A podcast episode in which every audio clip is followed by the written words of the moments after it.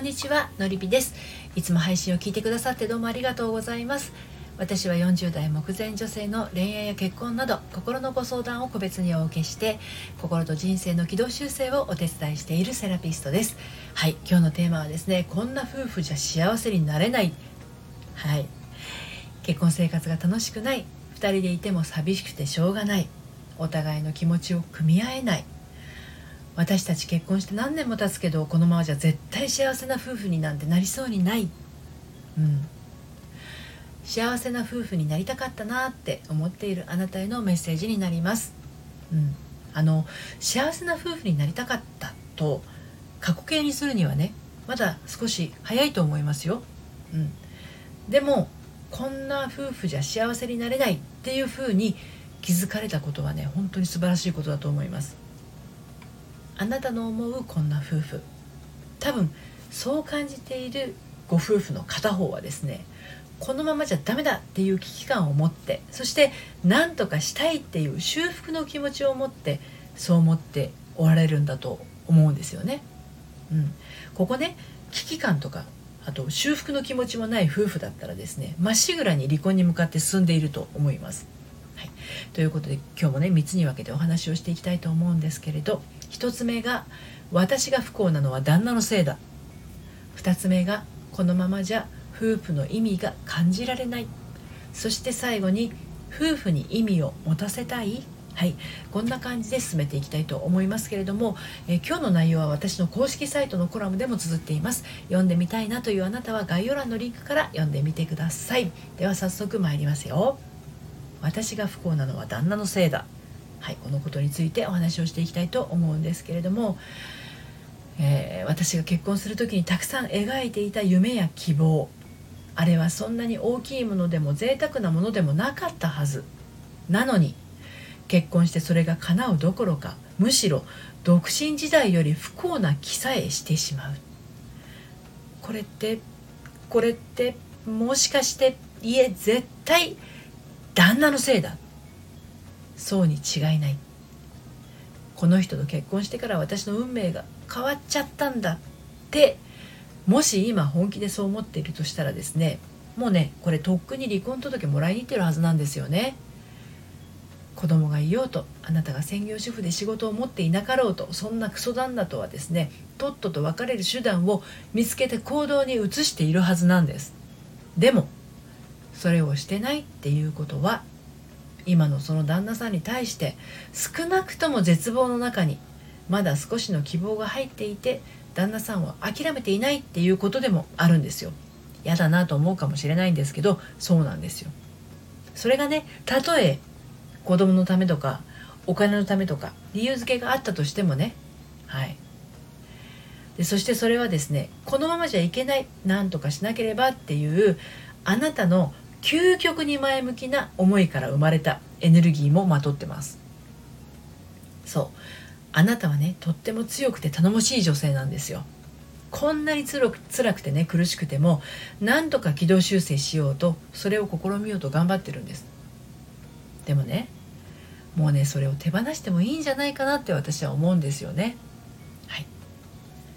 2つ目のこのままじゃ夫婦の意味が感じられないっていうことについてお話を進めていきますけれどあなたがそもそも描いている理想の夫婦あなたと今のあなたの旦那さんではどうやら叶えられそうにないって判断するまでにいろんな出来事があったと思います。まあ、その度に疑惑が確信に変わっていったので、まあ、今更ねその化石化したような思いを打ち砕くのは難しいと思うんですよねだけどねちょっと待ってほしいんです本当にこんな夫婦じゃ幸せになれないって思いながら今の夫婦を続行しようと思うのなら今まで通りのことをしていても何も変わらないままそれこそ化石がどんどん強くなって硬くなっていってしまうだけなんですよね。で一方でこんな夫婦じゃ幸せになれないと悟っていてその夫婦生活にピリオドを打つのであればその方向に向けてのレールを早急に整える必要があるとも思うわけなんです。なんでかっていうと何だって時は命命は時間だからです1秒たりとも無駄にしない賢いあなたならきっと自分にとっての本当の幸せっていうものと自分に与えられた一度きりの人生を無限にするっていうことだけはしないはずなんです。いずれにせよ現時点にうだうだぐずぐず言いながらとどまるっていうことだけはしていても時間の無駄なんですよね。この夫婦を再構築するにせよ終止符を打つにせよやるべきことをやらなければ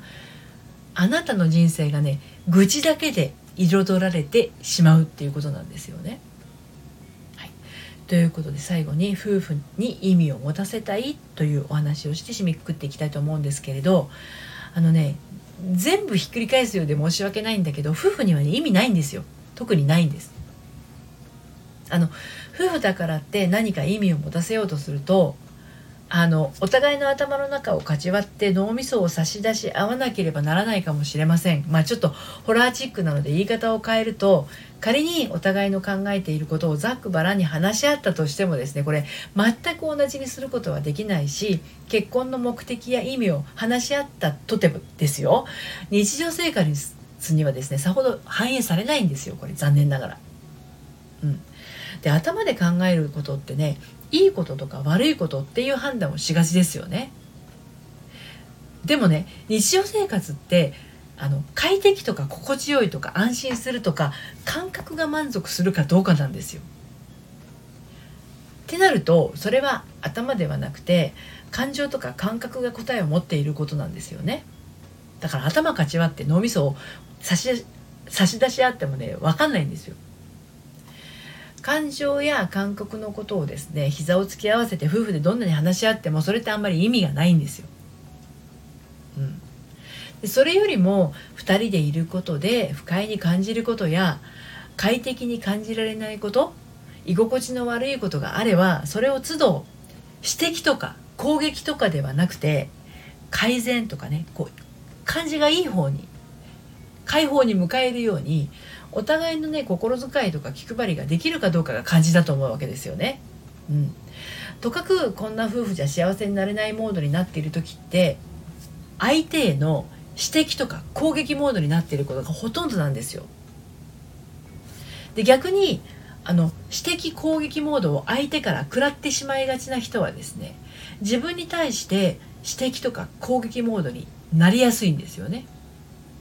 いわゆるこう相手から責められることによってこう自分攻めからこう自分下げが起きてやさぐれモードに入っていくんですよね。だから一刻も早くこの状態をやめたくなっちゃう。で私も最初の結婚は11年で離婚してますけれど元旦那さんに対してはですね指摘攻撃モードの時ってやっぱりあって、ね、そういう時ってね自分に対しても指摘攻撃モードでした。うん、でこの自分に対して指摘攻撃モードってどういうことか例えばですよ。なんでこんな人と結婚したんしちゃったんだろうとかね、うん、でこういうのって自分を責めてますよね。自分の判断がおかしかったんじゃないかとか自分がバカだったみたいなね、うん、そう選んだ自分がアホだったみたいな。これ自分を責めてるってことなんですけれど、まあ、そのモードでいるうちっていうのはねなかなかその状況から突破することができなかったりするんですね。で最後にお伝えしたいんですけどこんな夫婦じゃ幸せになれないと思ってる人はですねあの離婚を選ばない方がいいです、うん、なぜなら今の夫婦関係を完全に諦めてないからですね。あのね離婚する時ってやっぱりもっとね冷たい空気が存在するんですよね。相手のことを潔く諦めるっていうかもういいかってなって改善しようとか修復しようとかそういうエネルギーをもはやあの旦那さんに対して持たなくなるんですよ。うん。まあとはいえねこういったこんな夫婦じゃ幸せになれないとかこのままじゃまずいっていう状況が長く続けばですねやがて離婚ってなる確率はね本当に高くなりますね。で一番問題なのはですね悩んだ毎日でくすぶった毎日で人生がこう薄暗くなってしまうことなんですよね。あなただけの一回こっきりの人生がモノトーンになってしまわないようにするために今一度あなたにとって何が快適であの何が心地よいことなのか感情とか感覚をねありのまんま感じることそしてそれを表現する勇気を持つことが大切なんじゃないかなって感じます。はい、ということで今日は「こんな夫婦じゃ幸せになれない」というテーマでお話をしてきました。でこの感情とか感覚っていうのはね素直に表現できる人と表と内側で一致してなくて内側に本音が積み上がって本当の自分が押し込められてしまっている人といらっしゃるんですよね。で本来の自分を取り戻したいなってもしあなたが思われたとしたらですね一度お話をお聞かせください。ご相談はこの配信の概要欄から受付をしています。そして毎週金曜日に発行しているのりぴメルマガではですね悩みで心がよどんでしまったアラフォー女性のハートがみるみる透明度をアップして悩みを突破していく秘密をお届けしています。バックナンバーが読めないメルマガなので気になったら概要欄のリンクから登録してみてください。ということで今日も最後までお聴きくださってどうもありがとうございました。それではまたさようなら。